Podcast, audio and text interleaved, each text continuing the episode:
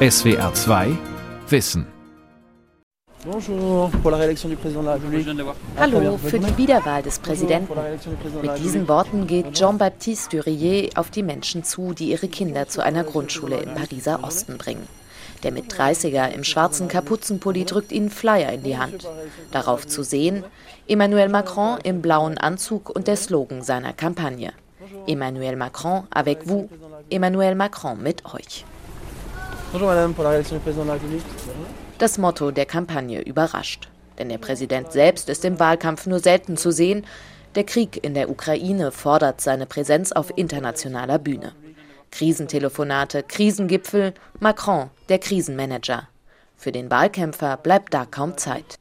Weiter mit Macron, Frankreich vor der Präsidentschaftswahl 2022 von Julia Borota, Stefanie Markert und Sabine Wachs. Durch den Krieg in der Ukraine hält Europa Einzug in den französischen Wahlkampf. Der dreht sich in normalen Zeiten fast ausschließlich um innere Sicherheit, um Arbeitslosigkeit oder um Einwanderung. Das Thema, das Konservative und Rechte eigentlich setzen wollten. Siehst du die Polizisten da? fragt ein San Lazard. Die zierliche Frau Anfang 70 parkt ihr Auto seitlich der historischen Fußgängerbrücke in Hendaye, einem kleinen Ort an Frankreichs Atlantikküste, direkt an der spanischen Grenze. Diese Brücke ist komplett verbarrikadiert. Bauzäune und Absperrgitter blockieren den Fußweg zum spanischen Nachbarort Irun. Ein Polizeiauto steht quer vor der Brücke. Euh, die sind hier, um aufzupassen, dass keine Migranten über die Grenze kommen, sagt ein San. Sie ist Mitglied der Hilfsorganisation Etor Kinekin, kümmert sich ehrenamtlich um Geflüchtete, die von Spanien aus in ihren Ort kommen. Dutzende Brücken in der Region verbinden Frankreich mit dem EU-Nachbarn.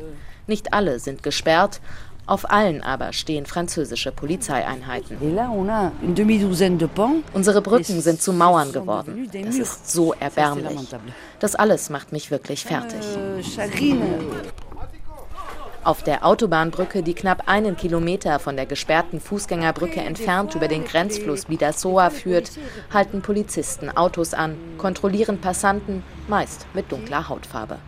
Seit Ende 2020, nach den islamistisch motivierten Morden am Lehrer Samuel Paty durch einen tschetschenischstämmigen Einwanderer und an einem Küster in Nizza durch einen illegal aus Italien eingewanderten Migranten, kontrolliert Frankreich wieder verstärkt seine Grenzen zu den EU-Nachbarländern.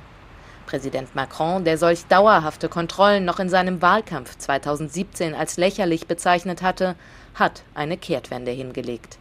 Opportunismus in Hinblick auf die Wahlen, sagt ein San. Euh,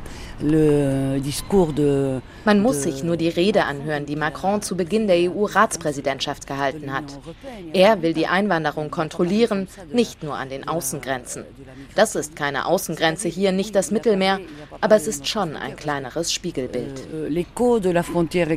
Weil die Brücken streng kontrolliert oder ganz dicht sind, schwimmen die Menschen durch den Grenzfluss Bidasoa oder laufen über Eisenbahnschienen. Gefährliche Unterfangen, die allein im vergangenen Jahr sechs Menschenleben forderten. 13.000 Menschen kamen nach Angaben der zuständigen Präfektur 2021 von Irun aus nach Frankreich. Die meisten stammen aus französischsprachigen Ländern Afrikas, wollen weiter nach Marseille oder nach Paris. Dort landen sie dann oft in wilden Camps an der Stadtautobahn. Denn Unterkünfte für illegal eingewanderte Menschen gibt es in der Hauptstadt kaum. Während die Erstaufnahmeeinrichtung in Paris schon vor Jahren geschlossen wurde, ist nun im Eiltempo eine neue entstanden. Ausschließlich für Geflüchtete aus der Ukraine. Es gibt gerade eine große Bereitschaft, Menschen aus der Ukraine aufzunehmen und das ist wichtig. Aber wir fordern auch weiter, dass jeder, der in Frankreich Asyl beantragen will, würdig behandelt wird. Emmanuel Olivier von der Heilsarmee ist vormittags in der neuen Aufnahmestelle in der Messehalle, nachmittags oft in den Camps unterwegs. Während den Ukrainerinnen und Ukrainern gerade viel Solidarität entgegengebracht wird, würden die afrikanischen und maghrebinischen Geflüchteten weiter von vielen als Kriminelle diffamiert, sagt er. Damit wird jetzt auch Wahlkampf gemacht. Aber wir dürfen diese Gruppen nicht gegeneinander ausspielen. Dass das aber schon passiert, sehen wir vor allem bei den Spenden. Es gibt Leute, die sagen, wir spenden dies oder das, aber nur für Ukrainer, nicht für die anderen. Es werde mit zweierlei Maß gemessen, sagt Emmanuel Olivier. Nicht nur in der Bevölkerung, auch in der Politik. Während die Regierung Grenzen wie die in Hendaye strikt kontrolliert, betont Präsident Macron Frankreichs humanitäre Pflicht, Kriegsflüchtlinge aufzunehmen. Marine Le Pen vom extrem rechten Rassemblement National spricht sich für die Aufnahme von Ukrainern aus, ohne von ihrem Slogan Null Immigration abzuweichen. Denn für sie ist die illegale Einwanderung noch immer eines der vorherrschenden Probleme in Frankreich. Dabei hat ein großer Teil der Menschen im Land noch ganz andere Sorgen. 330 Kilometer Luftlinie von Paris gen Süden sind es bis ins Herz Frankreichs, in die kleine Gemeinde Saint-Fer im Departement Creuse. In strömendem Regen holt Philippe Slaoty seine rotbraune Stute, vor Nässe durch eine Decke geschützt, zurück in den Stall. Die Erstgeborene meiner Zucht, Fiji, sieben Jahre. Mit ihr reite ich regelmäßig aus, um den Kopf frei zu bekommen von all den Sorgen. Euh. Der hochgewachsene, schlanke Mann mit ergrautem Haar ist Arzt im örtlichen Krankenhaus und in Saint-Fer Stadtrat für medizinische Versorgung. Er streicht Fiji durch die gut frisierte Mähne. Nein, der Südseename stehe nicht für Fernweh. Slauti liebt die Größe und fotografiert beim Ausreiten die Hügellandschaft. Mit den Fotos wirbt er in den sozialen Medien Mediziner für das abgelegene Departement. Ich glaube, einen Arzt habe ich schon überzeugt. Andere haben mich kontaktiert. Selbst die Krankenkasse hat auf meine Fotos reagiert. Slautis Klinik sieht aus wie ein mondänes Kurheim. Am Schreibtisch geht sein Blick auf einen idyllischen Teich am Waldrand. Alles saftig grün. Dabei ist man hier in der Wüste. Die Kröse ist eine medizinische Wüste. Die Probleme sind hier noch schreiender spannender als anderswo. Ich bin Lungenonkologe, muss aber oft Rezepte gegen Diabetes oder Bluthochdruck ausstellen. Das ist nicht mein Fach. Slauti hat sich seinen weißen Kittel übergeworfen. Er diktiert Medikamente für einen Patienten. Jeder zehnte Franzose hat keinen behandelnden Arzt mehr. In der dünn besiedelten Kröse gibt es für die knapp 120.000 Einwohner nicht mal mehr 100 Allgemeinmediziner. Die Zahl der Klinikbetten hat sich seit 2000 fast halbiert. Die Kröse Creuse gehört zu den zehn ärmsten Departements. Hier macht kaum einmal die Tour de France Halt. Dabei hat die Creuse was zu bieten. Keine Umweltverschmutzung, keine Staus, gesunde Nahrungsmittel und einfache, nette Patienten mit Respekt. Aggressives Verhalten gegenüber Ärzten, das haben wir hier nie. Slauti im Dauerstress. Gerade sind Francette und Daniel Lera bei ihm, nach 90 Kilometern Anreise. Er hat uns beide geheilt, ein sehr guter Arzt, nahe am Patienten. Das Rentner-Ehepaar kommt immer noch zu seinem Arzt des Vertrauens, wohnt aber nicht mehr in der Größe, sondern in der Nähe einer großen Klinik im Nachbardepartement. Zum Dorfarzt mussten wir vor dem Umzug zwölf Kilometer fahren. Wir hatten noch Glück. Unser Dorfarzt fand einen Nachfolger aus aus einem südfranzösischen Stadtviertel mit viel Gewalt. Der wollte, dass seine Kinder in ruhiger Umgebung groß werden. Aber der Arme war dann so überlastet, dass er Patienten wegschicken musste. Es waren zu viele. Und wenn man den Notarzt anrief, dann brauchte der anderthalb Stunden und nochmal so lang zurück ins Krankenhaus. Das wurde gefährlich, als meine Frau Herzprobleme hatte. Da bin ich lieber mitten in der Nacht selbst ins Auto gesprungen und habe sie zur Notaufnahme gefahren, 25 Kilometer weit. kilomètres, Die Pandemie hat die Probleme hier noch verschärft. Wie aber die Engpässe beheben? Der Arzt hatte eine Idee. Könnten wir nicht in der Klinik jungen Allgemeinmedizinern Räume für ihre Praxis geben? Sie könnten unsere Infrastruktur nutzen, hätten Urlaub, einen geregelten Arbeitstag. Das wird die Zukunft in Frankreich. Niemand will mehr arbeiten wie früher, wo der Familienarzt 24 Stunden Bereitschaft hatte. Präsident Macron hat im Bereich Gesundheit eine der Hauptquellen für Ungleichheit im Land ausgemacht gemacht und will den Regionen freie Hand für Neues geben.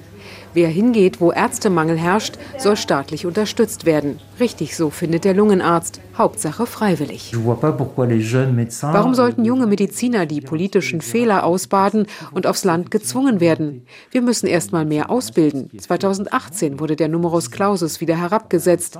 Er war vorher so streng, dass kaum jemand Medizin studieren konnte. Mehr Ärzte werden dadurch aber erst ab 2028 kommen. In anderen Gegenden führt das Gefühl, abgehängt zu sein, zu mehr Stimmen für die extremen Rechten, in der Größe nicht. Obwohl für Macrons Hauptkonkurrentin Marine Le Pen spräche, dass sie Milliarden Spritzen für die Branche bereitstellen und Sprechstunden auf dem Land fördern will. Bei den Wahlen vor fünf Jahren haben die Bewohner der Creuse Linksaußenkandidat Jean-Luc Mélenchon bevorzugt. Der will, dass jeder in weniger als 30 Minuten medizinische Versorgung findet. Mélenchon bekam damals hier fast so viele Stimmen wie Macron. Der Arzt erklärt die Gemütslage. In der Geschichte war die Creuse immer eher links verankert. Hier gibt es eine große Solidarität. Hier wird nicht extrem rechts gewählt, auch wenn sich die Bewohner der Creuse wie Vergessene der Nation fühlen dürften. Nach getaner Arbeit ist Philippe Slauti wieder im Stall und denkt noch an Politik. Die Wahlen sind durch das, was international geschieht, wie wegradiert. Wir haben hier jedenfalls nicht den Eindruck, kurz vor Präsidentschaftswahlen zu stehen.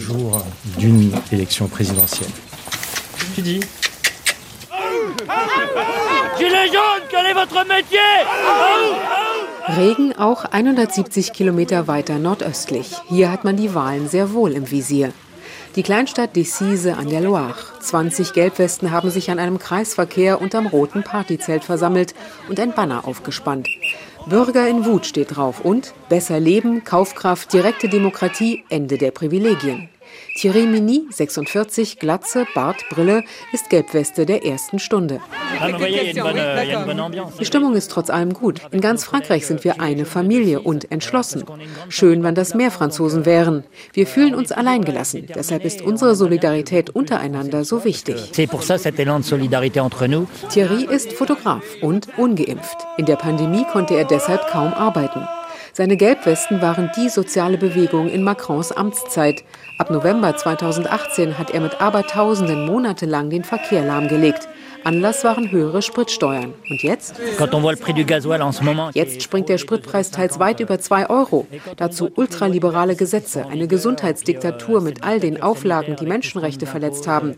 Wir fragen uns, wohin gehen wir?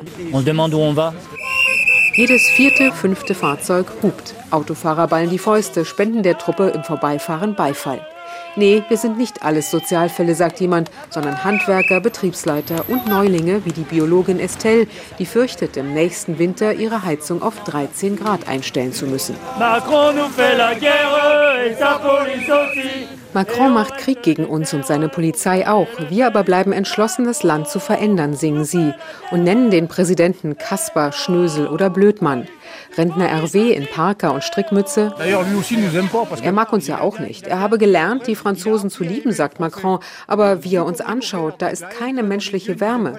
Ich war 35 Jahre bei der Armee, habe meinem Land gedient, jetzt dem leidenden Volk. Wegen der Kaufkraft, wegen des sterbenden öffentlichen Dienstes. Eine Katastrophe.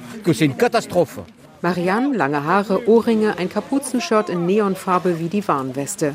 Die dreifache Mutter hat die Nase voll, sich immer weiter einschränken zu müssen. Zwei meiner Kinder sind krank, deshalb musste ich meine Arbeit im Rathaus aufgeben. Ich fahre sie häufig zum Arzt. Volltanken kostet jetzt über 100 Euro. Beim Einkaufen bleibt der Wagen ziemlich leer. Ich bin auf Sozialhilfe und Zuschüsse angewiesen. So kann ich nicht weiterleben.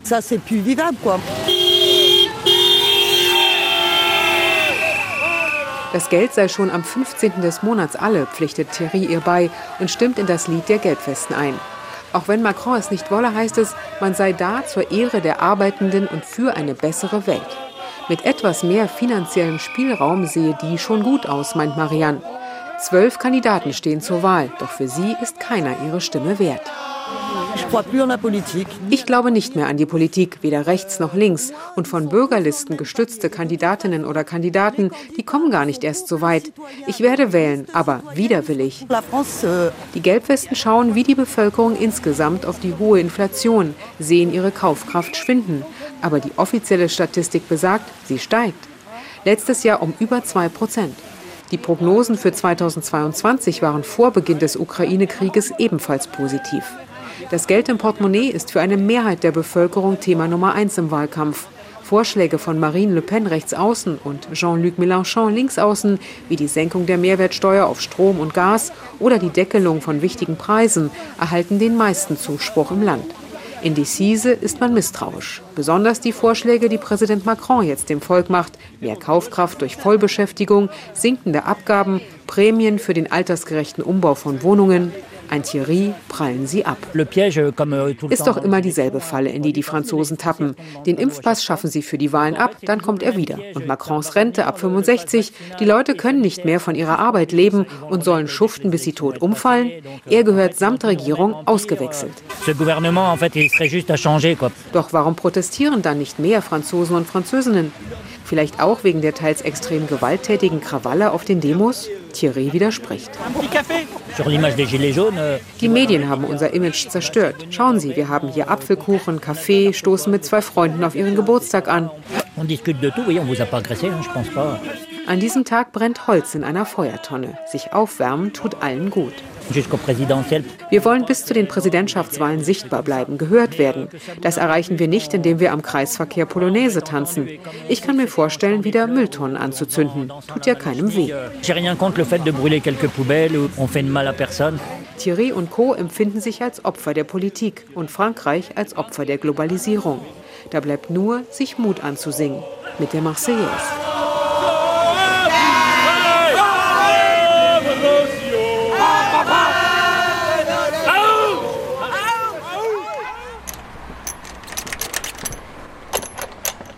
130 Kilometer südwestlich von Decize ist ein großes blaues Werkstor verriegelt. Zusätzlich sichern dicke Ketten das Schloss. Die Fabrik in Jersey steht still. Seit dem Frühjahr 2019. Axel Peronchic fasst durch die Gitterstäbe und zieht eine beinahe mannshohe weiße Sauerstoffflasche aus einer Ecke hinter der Mauer. Das ist eine 40 Liter Flasche, die größte, die wir damals hergestellt haben. Hinter den hohen weißen Mauern der Fertigungshallen stehen die Maschinen, die er jahrelang bedient hat, die er monatelang retten wollte er und seine Kollegen. 53 Tage lang haben wir unsere Fabrik besetzt, denn die britische Gruppe Luxfair, die das Werk ja erst 2004 übernommen hatte, hat Bulldozer geschickt. Die wollten alles plattwalzen. Die wollten dafür sorgen, dass kein Konkurrent das Werk kaufen kann, dass keiner diese Maschinen nutzen kann. Wir waren da hinter dem Gittertor und da vorne waren die Bulldozer. Aber wir haben sie aufgehalten. Den Standort erhalten konnten sie nicht. Luxfair verlagerte die gesamte Produktion des eigentlich rentabel arbeitenden Werks nach Großbritannien. 136 Facharbeiter verloren ihre Jobs. Ein herber Schlag für die Provinzmetropole Clermont-Auvergne, die wie das ganze Land mit der Deindustrialisierung kämpft. Während der Anteil der Industrie am Bruttoinlandsprodukt in Deutschland 23 Prozent beträgt, macht er in Frankreich gerade einmal 11 Prozent aus. Diesen Missstand wollen alle Präsidentschaftskandidaten und Kandidatinnen beheben. Die konservative Valérie Pécresse etwa mit beschleunigten Verfahren und weniger Bürokratie. Der extrem linke Kandidat Jean-Luc Mélenchon mit mehr Staatsinvestitionen. Werksmitarbeiter Axel Peronchic war die Methode egal.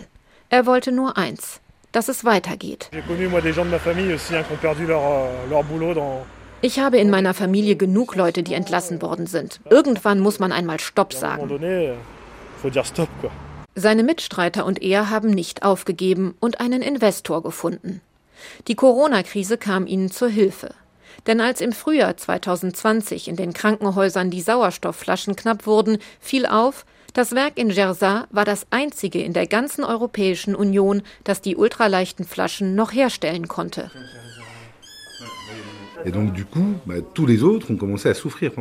Während der Krise haben alle gelitten. Es war wirklich kompliziert, in Frankreich, Spanien, Deutschland an diese Sauerstoffflaschen zu kommen, sagt Jérôme Garnache. Der Investor und Chef der Gruppe Europlasma sitzt in einem Büro, das ihm die Provinzmetropole Clermont-Auvergne zur Verfügung gestellt hat. Garnache vergleicht die Kunst der Aluminiumfachleute von Jersey mit Haute Couture. Ich sage nicht zufällig Chanel. Hier wird etwas gemacht, das wirklich einer High-End-Stoffverarbeitung ähnelt. Das Know-how war hier in Jersey. Schauen Sie sich mal die Sauerstoffflaschen der Feuerwehrleute in der ganzen Welt an. Die kommen fast alle hier aus Jersey. Es gab also ein anerkanntes Know-how. Und mit Garnache einen findigen Unternehmer, der sich vorgenommen hat, mit dem Können der alten Luxfair-Mitarbeiter eine neue, viel größere Fabrik zu bauen. Die Mischung stimmte. Eine systemrelevante Branche, eine schwächelnde Industrieregion, ein Präsident, der im Begriff war, Frankreich zum Investitionsland Nummer eins in Europa zu machen. In Jersey steigt der Staat nun mit über 22 Millionen Euro ein. Die Provinzmetropole übernimmt 34 Millionen und stellt das Gelände für das neue Werk. Noch ist es ein Stoppelfeld, doch vor den Augen von Axel Peronchic sind die Gebäude bereits fix und fertig. Gemeinsam mit neun weiteren alten Kollegen plant er die neue Fabrik. Das darf jetzt nicht schiefgehen, denn das alles übersteigt doch uns und unsere kleine Geschichte hier. Es geht doch darum zu beweisen, dass wir in Frankreich in der Schwerindustrie noch zu etwas fähig sind. In einem anderen Wirtschaftszweig herrscht bereits Goldgräberstimmung. Seit der Präsident nicht weniger als eine Renaissance der Kernenergie verkündet hat, ist die Atombranche elektrisiert. Der Reaktorsimulator im Institut für nukleare Forschung und Technik in Saclay bei Paris ist ein kleiner Raum mit großen Möglichkeiten. Mit der richtigen Ausstattung verwandelt sich das dunkelgrau und hellblau gestrichene Labor vor meinen Augen in ein Atomkraftwerk, die 3D-Technik macht es möglich. Euh,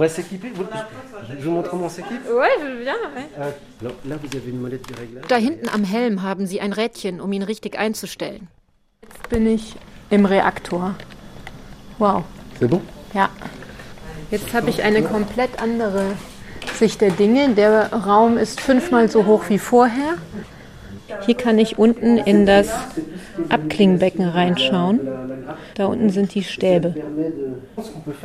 Der Versuchsleiter ist stolz auf den Reaktorsimulator. Hier trainieren die Kursteilnehmer für den nuklearen Ernstfall, der, davon ist Studentin Brünn überzeugt, nicht eintreten wird.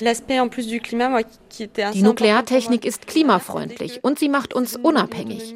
Der Energiebedarf wird krass steigen. Wir wollen doch nicht massiv Energie importieren. Man sollte nur das Uran importieren und um den Rest kümmern wir uns schon. On importe l'uranium et Et le reste, on s'en occupe. Die Kernenergie gehört zu unserer französischen Kultur, sagt die Leiterin des Studiengangs Constance Couston. Vor Fukushima gab es 120 Teilnehmer im Studiengang. Nach Fukushima ging das rapide bergab. Es waren nur noch 45. Seit einigen Jahren aber steigen die Zahlen wieder und die Ankündigung des Präsidenten wird diese Tendenz noch bestärken. Die Ankündigung Macrons, sechs neue Druckwasserreaktoren errichten lassen zu wollen, den Bau von acht weiteren weiteren will er prüfen. Der Nachwuchs ist begeistert. Euh,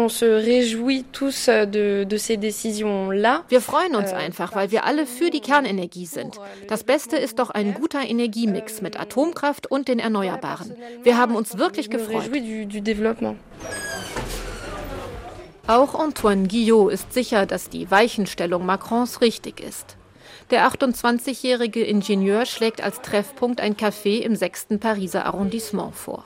Büroräume bezieht sein Start-up Jimmy erst in den kommenden Wochen. Guillot hat während des ersten langen Lockdowns im Frühjahr 2020 gemeinsam mit Freunden Zeit gehabt und rumgesponnen. Wir haben uns gesagt, hey, mit Uran kann man doch ganz ohne CO2 Wärme erzeugen. Es gibt lauter Unternehmen, die für ihre Produktionsprozesse Wärme benötigen. Wärme, die sie bislang aber nur aus umweltschädlichem und jetzt mit dem Krieg auch noch super teurem Gas beziehen konnten.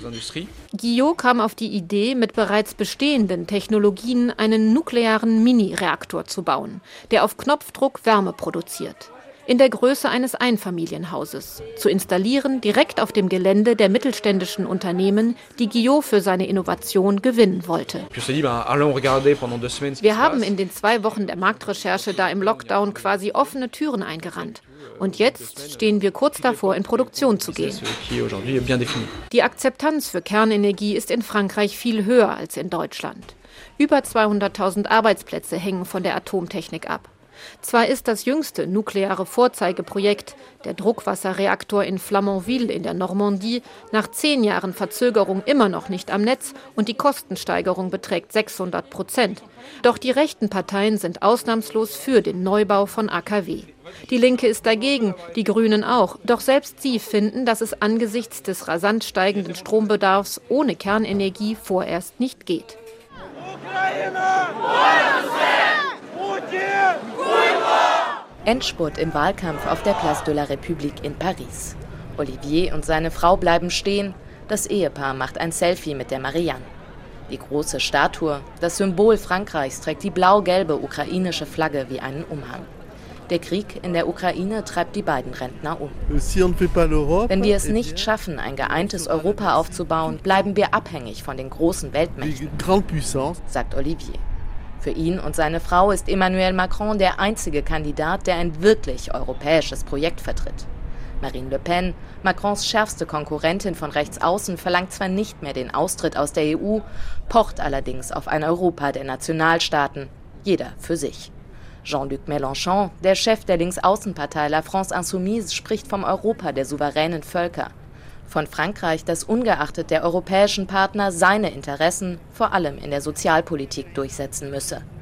Pläne für eine gemeinsame europäische Verteidigung tauchen im Programm des Linken überhaupt nicht auf.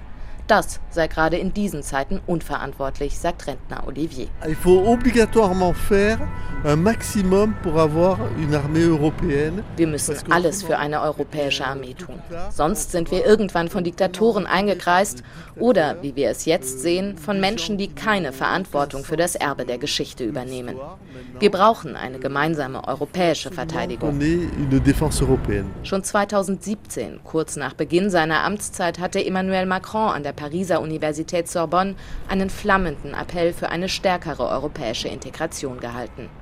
Nun dringen Macrons Forderungen durch, nicht nur bis zu den Chefs der EU-Mitgliedstaaten, die sich geschlossen und schnell auf Sanktionen gegen Russland geeinigt haben. Die beängstigende Situation in der Ukraine bringt auch viele Menschen in Frankreich dazu, ihre Wahlentscheidung zu überdenken. Ich bin nicht pro Macron, sagt Ikram. Die junge Frau sitzt auf einer Holzbank auf der Place de la République. Aber ich finde, er ist der einzige Kandidat, der den Platz Frankreichs in einer Union verteidigt, die dieselben Ziele hat, die ihre Souveränität verteidigt. Er ist in diesem Wahlkampf leider der Einzige, der eine ermutigende Version von Europa vorlegt. Aber lange nicht alle, die für Macron stimmen wollen, stehen auch hinter seinem übrigen Wahlprogramm auch Ikram nicht. Ich finde es schon beängstigend zu sehen, dass viele Menschen in Frankreich für einen Präsidenten stimmen werden, von dem sie nach fünf Jahren Amtszeit nicht wirklich überzeugt sind. Der aber als einziger Kandidat das verkörpert, was unabdingbar ist, ein stabiles und souveränes Europa. Lag er zwischenzeitlich fast Kopf an Kopf mit Marine Le Pen vom Rassemblement National, so hat Macron nun einen klaren Vorsprung für den ersten Wahlgang. SWR 2 Wissen. Weiter mit Macron von Julia Borutta, Stefanie Markert und Sabine Wachs. Redaktion Dirk Asendorf. SWR 2 Wissen. Manuskripte und weiterführende Informationen zu unserem Podcast und den einzelnen Folgen gibt es unter swr2wissen.de.